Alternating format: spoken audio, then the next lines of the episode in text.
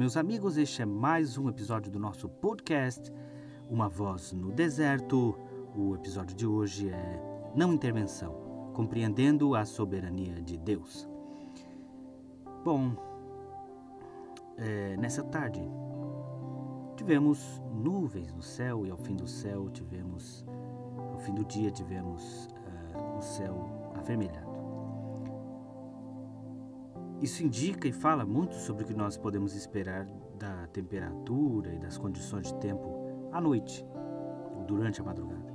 Pela manhã, quando há neblina, nós sabemos que certamente será um dia quente, ou provavelmente o será. Jesus falou sobre os sinais do tempo, dos tempos, desculpe, aos, aos que o questionaram, aos, aos judeus. E explicou que é necessário saber ler os sinais dos tempos em que nos encontramos. Ele, obviamente, fez uso de uma figura de linguagem, a analogia. Analogia com o sinal do tempo físico, do, do tempo é, meteorológico, para explicar sobre o tempo espiritual em que vivemos, a dispensação e o momento espiritual em que nós estamos vivendo, o que eles estavam vivendo naquele tempo há dois mil anos. Mas nós hoje vivemos também um momento distinto e especial na história da humanidade e precisamos compreender como funciona a dispensação atual em que nós vivemos. Em cada momento ao longo da história, Deus lidou com o povo de uma maneira distinta. Não foi da mesma forma que ele lidou com os judeus no deserto durante o período da lei, com a humanidade, Adão e Eva, antes da queda no Éden após a queda no Éden, depois do período dos reis, tudo isso distinguiu a forma como Deus lidou com a humanidade. Em cada momento distinto havia uma forma diferente de lidar. Bom, você já esteve na escola, certamente. E você sabe que há dois momentos muito distintos na escola: o dia de aula e o dia de prova. No dia de aula, a professora, o professor, ensinam o conteúdo da melhor maneira que eles podem. Você tira suas dúvidas, você faz os exercícios e você tem a oportunidade de aprender. No dia da prova, o professor não ensina nada, não responde perguntas. Ele está ali não mais para ensinar, mas para avaliar e saber o quanto você foi capaz de aprender de tudo o que ele ensinou. Não é assim? E dessa forma nós conseguimos distinguir dois momentos distintos o dia de aula e o dia de prova. No dia da prova, meus amigos, não espere que o professor lhe ensine. Não espere que o professor responda a perguntas a respeito do conteúdo, nem que ele sente do seu lado e responda as questões para você. É o dia de ser avaliado, é o dia de saber o quanto você assimilou daquilo que ele tentou te ensinar. É este momento em que nós vivemos na história da humanidade. Enquanto Jesus esteve na terra, ele lecionou, por assim dizer. Ele ensinou e deu à humanidade as aulas necessárias para que ela compreendesse a vontade de Deus e o plano que Deus tinha para resgatá-la de seus próprios pecados. Bom, Jesus foi crucificado, ao terceiro dia ressuscitou, ascendeu ao céu e enviou-nos o Espírito Santo, a terceira pessoa da Santíssima Trindade, para estar conosco. Nós não estamos mais num dia de aula, agora é dia de prova.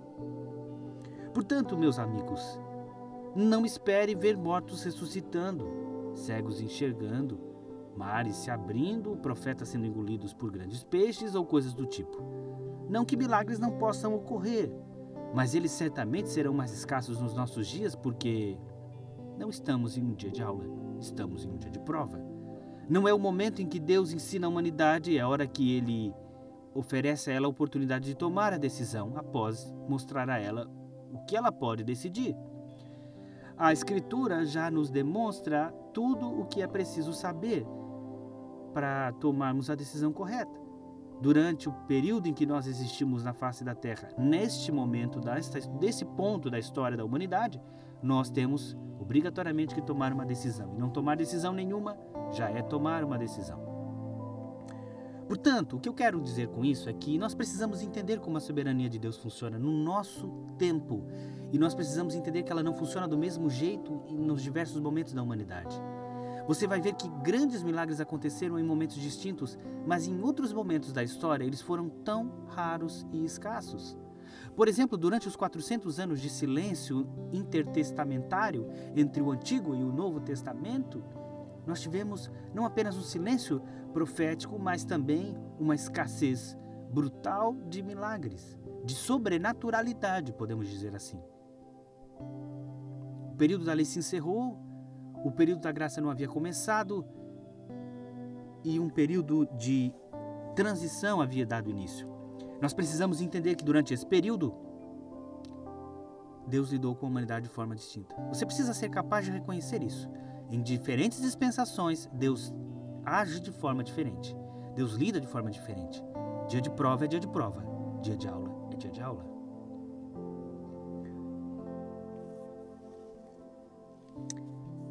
Vamos entender então três conceitos. Esse é um tema muito amplo, mas nós vamos resumi-lo, nós vamos resumi-lo em três conceitos fundamentais. É apenas uma, um pequeno, uma pequena visão desse tema. Talvez nós regressemos a ele no futuro. Se houver interesse, se vocês tiverem dúvidas, nós podemos retornar a ele. Três conceitos que eu gostaria de, de firmar com vocês sobre a soberania de Deus, a não intervenção dos nossos dias. Eu, eu eu chamo assim esse período, essa dispensação que nós vivemos. A dispensação da graça, que eu divido em dois momentos. O primeiro, o momento apostólico, bíblico, em que nós tivemos o Cristo conosco, e no momento pós-bíblico, pós-apostólico, é o que eu chamo de dispensação da graça na subdivisão não, de não intervenção. Vamos ler aqui em João, capítulo 14, o verso 21. Diz aquele que tem os meus mandamentos e os guarda, esse é o que me ama. E aquele que me ama será amado de meu Pai, eu amarei e me manifestarei a ele. Bom, Jesus está falando do amor, de amar a Deus. Aquele que tem os mandamentos e os guarda, aquele que obedece, aquele que segue a Ele, não apenas de boca, mas de atitude, de conceito, de prática. Esse é o que ama a Deus, é o que demonstra que de fato ama. Não apenas diz que ama, mas demonstra que ama em sua vida, em seu testemunho pessoal. Eu gosto de chamar isso de intervenção indireta. Veja, professora é soberana sobre a turma, mesmo sem responder às perguntas nos dias das provas.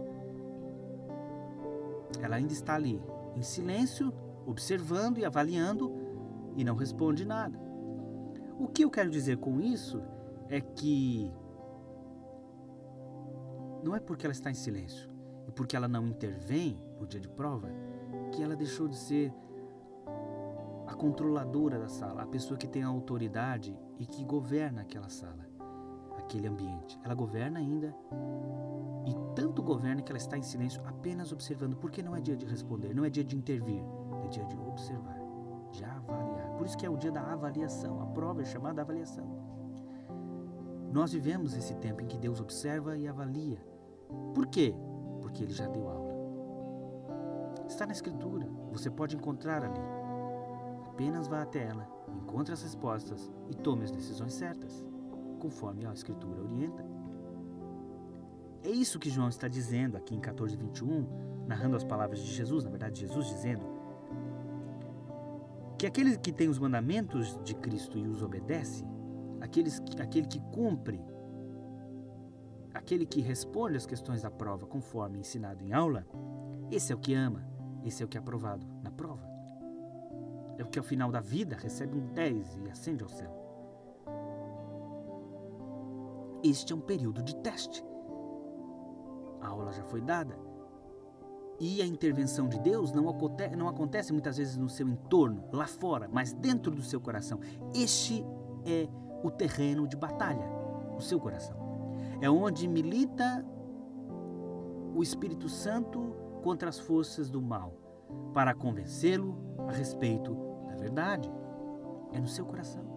Por isso, não espere que montanhas se movam, que mar se abra ou que grandes coisas aconteçam ao seu redor sobrenaturalmente, porque a maior obra sobrenatural de Deus está no seu coração. É aí que Deus está lutando. Porque é esse o local de convencimento, é esse o terreno de batalha dos nossos dias. É aí que Deus intervém, não ao seu redor. Não que ele não intervenha no seu redor, mas se ele, ele intervém ao seu redor, ele intervém para modificar o seu coração. Veja João 15, 10. Se guardardes os meus mandamentos, disse Jesus, né? Permanecereis no meu amor. Do mesmo modo que eu tenho guardado os mandamentos de meu Pai e permaneço no seu amor. No coração, em guardar a palavra dele, é que está a permanência no amor de Cristo. Veja Mateus capítulo 13, os versos 3 a 8 e depois os, os versos 18 a 23 do mesmo capítulo. E falou-lhe de muitas coisas por parábolas, dizendo: Eis que o semeador saiu a semear. E quando semeava, uma parte da semente caiu junto ao caminho, e vieram as aves e comeram-na. E outra parte caiu em pedregais, onde não havia terra bastante. E logo nasceu, porque não tinha terra funda. Mas vindo o sol, queimou-se e secou-se, porque não tinha raiz. E outra caiu entre espinhos, e os espinhos cresceram e sufocaram-na. E outra caiu em boa terra e deu fruto, um a cem, outro a sessenta e outro a trinta. Escutai vós, pois, a parábola do semeador. Ouvindo alguém a palavra do reino e não a entendendo, vem o maligno e arrebata o que foi semeado no seu coração. Este é o que foi semeado junto ao caminho. O que foi semeado em pedregais é o que ouve a palavra e logo a recebe com alegria, mas não tem raiz em si mesmo.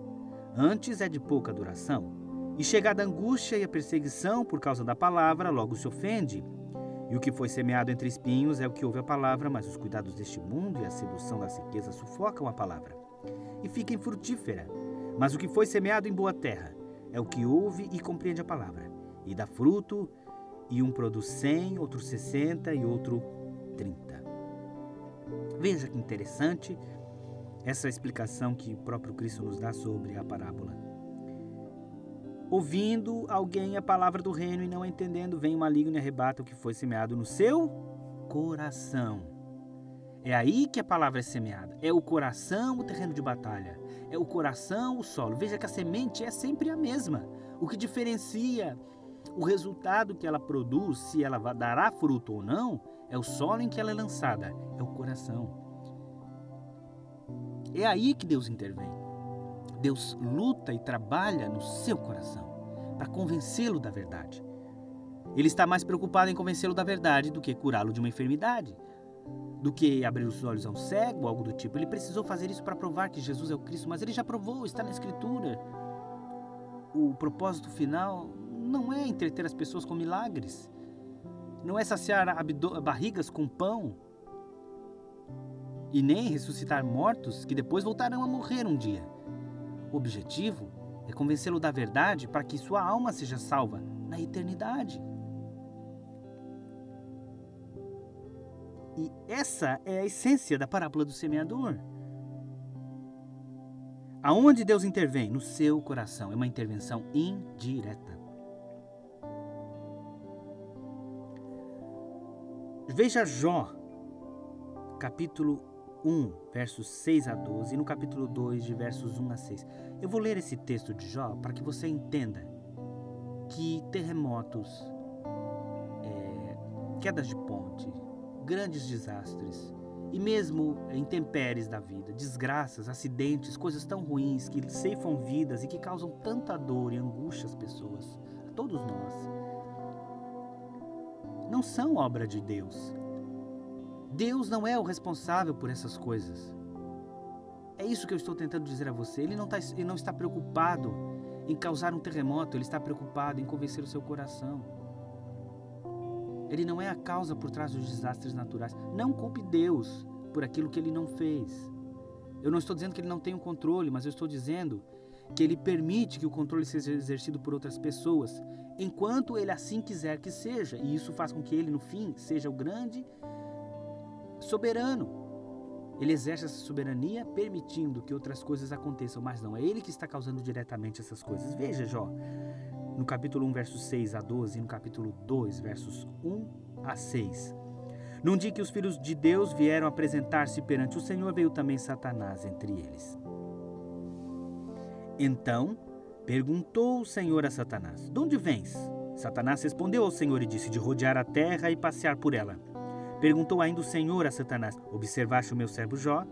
Porque ninguém há na terra semelhante a ele, homem íntegro e reto, temente a Deus e que se desvia do mal. Então respondeu Satanás ao Senhor: Porventura, Jó, inutilmente teme a Deus? Acaso não cercaste com Sebe e ele, a sua casa e a tudo quanto tem, obra de suas mãos, abençoaste e os bens, e os seus bens se multiplicaram na terra? Estende, porém, a mão e toca-lhe em tudo quanto tem, e verás se não blasfema contra ti na tua face. Disse o Senhor a Satanás: Eis que tudo quanto ele tem está em teu poder. Somente contra ele não estendas a mão. E Satanás saiu da presença do Senhor. Num dia que os filhos de Deus vieram apresentar-se perante o Senhor, veio também Satanás entre eles apresentar-se perante o Senhor. Então o Senhor disse a Satanás: De onde vens? Respondeu Satanás ao Senhor e disse de rodear a terra e passear por ela. Perguntou o Senhor a Satanás: Observaste o meu servo Jó, porque ninguém há na terra semelhante a ele, homem íntegro e reto, temente a Deus e que se desvia do mal, ele conserva sua integridade, embora me incitastes contra ele para o consumir sem causa. Então Satanás respondeu ao Senhor: Pele por pele, e tudo quanto o homem tem dará pela sua vida. Estende, porém, a mão, toca-lhe nos ossos e na carne, e verás se não blasfema contra ti na tua face. Disse o Senhor a Satanás: Eis que ele está em teu poder, mas poupa-lhe a vida. Veja que Satanás atribui a Deus o efeito final do que ele, do que ele empreende fazer contra Jó, mas quem faz de fato é Satanás. Sob a permissão de Deus, mas a ação direta é, é de Satanás. Deus usou as intempéries da vida de Jó para ensinar a ele uma grande e preciosa lição. Não só a Jó, mas a todos nós. A história de Jó é ainda hoje uma lição e um consolo para todas as pessoas que sofrem. Deus causou a, a, a, doença de Jó, Deus tirou os filhos de Jó, Deus, até o, o vento, veio um, uma, um, provavelmente um ciclone, um tornado que atingiu a casa dos filhos de Jó e acabou por, por matá-los e também levar parte do seu rebanho. Foi Deus que causou isso? Não, a Escritura claramente declara que foi Satanás, mas próprio Satanás atribui a Deus dizendo: Eu fiz sob permissão de Deus, mas a vontade de fazer era minha e fui eu que sugeri a Deus. Que eu quero dizer, meus amigos, é que Deus permite que desastres naturais aconteçam. Não foi Ele que causou esses desastres. Não é Ele o mal no mundo. Mas Ele permite que essas coisas aconteçam. Porque ao permiti-las, Ele tem um bom propósito. A dor e a angústia são reais na vida. Todos nós sofremos e devemos saber quem está por trás da dor não é Deus. Mas nós não podemos impedir males de acontecer na vida, faz parte dela. Numa vida e numa terra e num tempo em que a natureza humana está caída, longe, afastada de Deus, o mal reina e coisas ruins acontecem. Não é culpa de ninguém, é culpa do mal. E nós podemos usar isso para nos desprender desse tempo e olhar para a eternidade.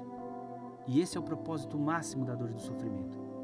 Nos desarraigar deste tempo e olhar para a eternidade. Nós falamos mais sobre isso no texto Uma Vida Além desta Vida. Nós colocaremos isso na, esse texto na descrição que está no nosso blog, uma voz no Brasil. Nós colocaremos na descrição desse podcast. Você também pode uh, ler sobre a soberania de Deus no tempo presente, um texto que se chama Deus não é um manipulador. Nós também colocaremos o link na descrição deste podcast para compreender mais a respeito deste tema. Que eu quero dizer com essa primeira parte é sobre a intervenção direta de Deus. O seu coração, meu amigo, é o terreno onde Deus intervém. Responsabilidade por escolhas é o segundo ponto a respeito do qual eu quero falar. Primeiro, entenda que Deus não está tão interessado em fazer milagres lá fora quanto está interessado em fazer um milagre no seu coração. E o maior milagre que ele pode fazer é transformá-lo. Segundo, segundo ponto é a responsabilidade por escolhas. Nós frequentemente atribuímos a outros a responsabilidade pelas escolhas que nós tomamos. Veja Romanos capítulo 14, verso 12. De maneira que cada um de nós dará conta de si mesmo a Deus. Você é responsável pelas escolhas que toma. Se você decide beber e dirigir e um acidente acontece, não culpe Deus por isso. Quem pegou a direção estando embriagado e sabendo que não poderia dirigir nessas condições foi você. Se você está em um local alto e não põe o cinto de proteção e acaba por cair e se machucar, não é culpa de Deus. Não foi ele que agiu de modo irresponsável. Você compreende isso? Nós somos responsáveis pelas escolhas que tomamos. Algumas coisas não são culpa nossa nem de ninguém, mas outras são. Quando nós tomamos uma decisão, nós somos, nos tornamos responsáveis pelas consequências que aquela decisão resultar.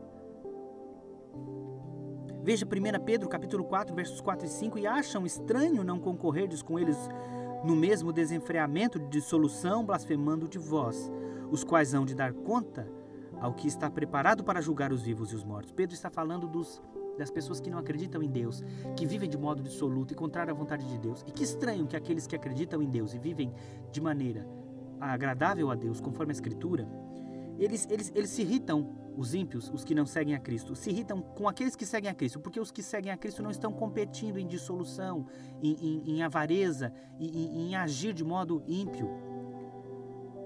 Mas Deus julgará todos, diz Pedro.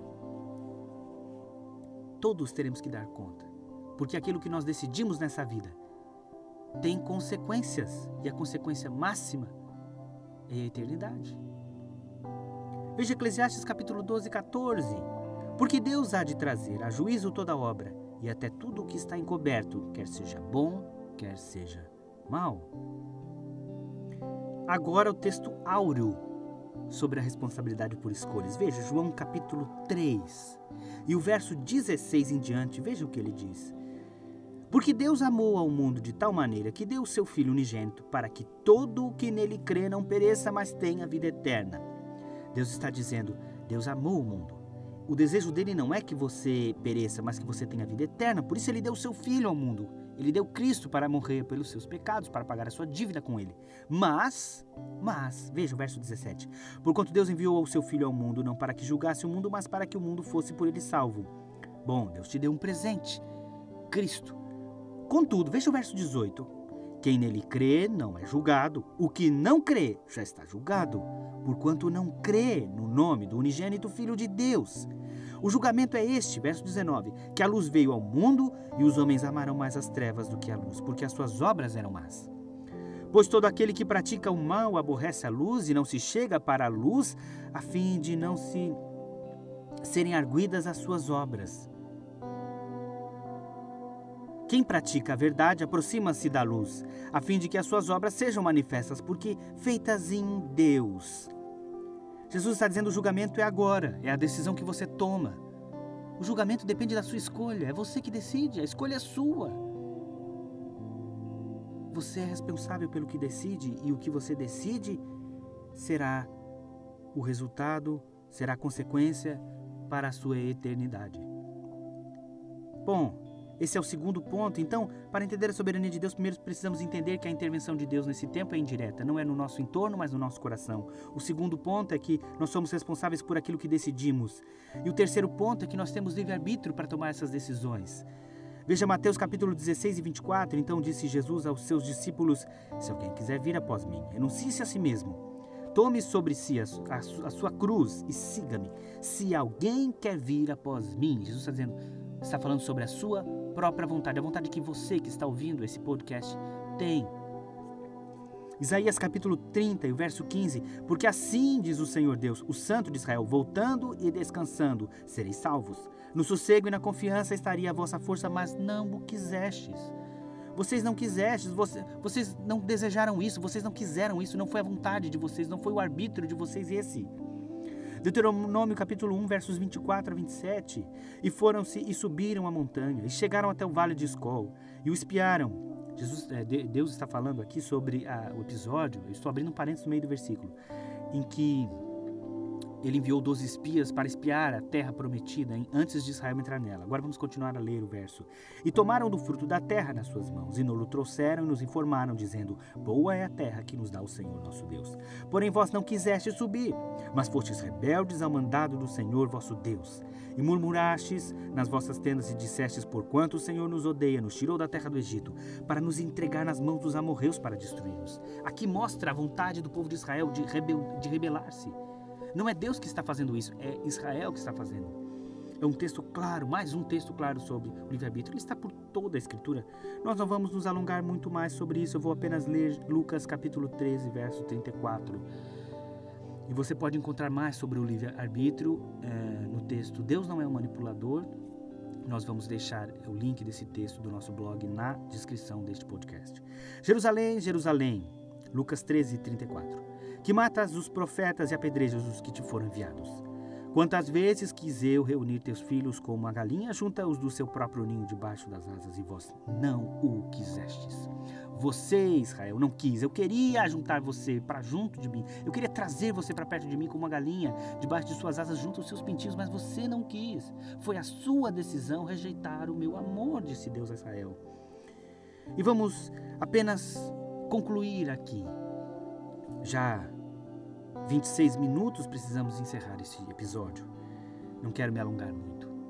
Então nós temos a intervenção indireta de Deus nos nossos corações, não espere por muitos milagres, não estou dizendo que milagres não acontecem, eles acontecem, mas os, a, a maior, a, o maior local de milagres nos nossos dias é no coração do homem, é a sua transformação. O segundo ponto importante é a, a responsabilidade que nós temos pelas escolhas que nós tomamos. E o terceiro ponto é que nós somos livres para tomar as escolhas que, que quisermos. A conclusão, meus amigos, é que as suas ações são guiadas por suas ideias. Comece pelo começo. Corrija suas ideias e suas ações serão corrigidas. Conserte os fundamentos. Se as suas ideias sobre a soberania de Deus, a forma como você entende as coisas que acontecem no mundo, estão erradas, você não vai conseguir ler e entender por que coisas ruins acontecem. Se você culpa Deus por todas as desgraças que acontecem no mundo, você não entende o que acontece no mundo e nem o que Deus está fazendo nele. Se você acha que Deus é culpado pelo que Hitler fez, você não está, está dizendo que não foi Hitler que fez, foi Deus, mas não foi Deus, foi Hitler. Mas Deus não impediu? Não, é dia de prova, lembra? Você tem que olhar do espectro que Deus olha. Deus olha da eternidade e não do tempo presente. Ainda que a angústia que aqueles que sofreram nos campos de concentração tenha sido enorme, do ponto de vista da eternidade, ela será insignificante. Se aqueles que estavam nos campos de concentração tomaram uma decisão por Cristo, a dor deles, que durou ali quatro, cinco anos, pode ter sido muito grande, mas a alegria e o júbilo que terão com Cristo eternamente será, serão eternas. Você consegue compreender isso e comparar isso? Hitler será responsabilizado pelo que fez, ele será julgado, Stalin, todas as pessoas que cometeram males neste mundo. Veja o que diz Mateus capítulo 7, 24 a 27, sobre os fundamentos das nossas vidas. Todo aquele, pois, que escuta estas minhas palavras e as pratica, assemelhá-lo-ei ao homem prudente que edificou a sua casa sobre a rocha. E desceu a chuva e correram rios, e sopraram ventos, e combateram aquela casa, e não caiu porque estava edificada sobre a rocha. E aquele que ouve estas minhas palavras e não as cumpre, compará-lo-ei ao homem insensato que edificou a sua casa sobre a areia. E desceu a chuva, e correram rios, e assopraram ventos, e combateram aquela casa, e caiu, e foi grande a sua queda. Veja, a casa precisa estar construída sobre um forte fundamento. Se você a construir sobre areia, sobre ideias erradas, quando vierem as tempestades, sua queda será grande. Ele está falando de ruína eterna, de perdição eterna. Se a sua casa estiver sobre a rocha, sobre o fundamento, sobre as palavras de Cristo, porque é Cristo que está falando aqui em Mateus 7, 24 a 27, então virão os ventos e você permanecerá. Não significa que os ventos não baterão, eles baterão com força contra você, mas você permanecerá de pé. Diante da mais grave doença, diante da ruína financeira, diante do abandono de outras pessoas, diante da maior desgraça e dor, você sofrerá, mas você perseverará em Cristo. Você permanecerá de pé, mesmo sofrendo. E você olhará além do céu, de estrelas cintilantes, e verá a eternidade com Cristo, o lugar que você terá, não por 10, 30, 80 anos, mas para sempre. E se lembrará que as dores desse tempo não se podem comparar à alegria eterna que teremos ali. Essa vida logo terminará. Qual a sua escolha? Qual a sua decisão? Porque é só isso que realmente importa neste tempo. Que Deus te abençoe, que Deus abençoe a sua semana.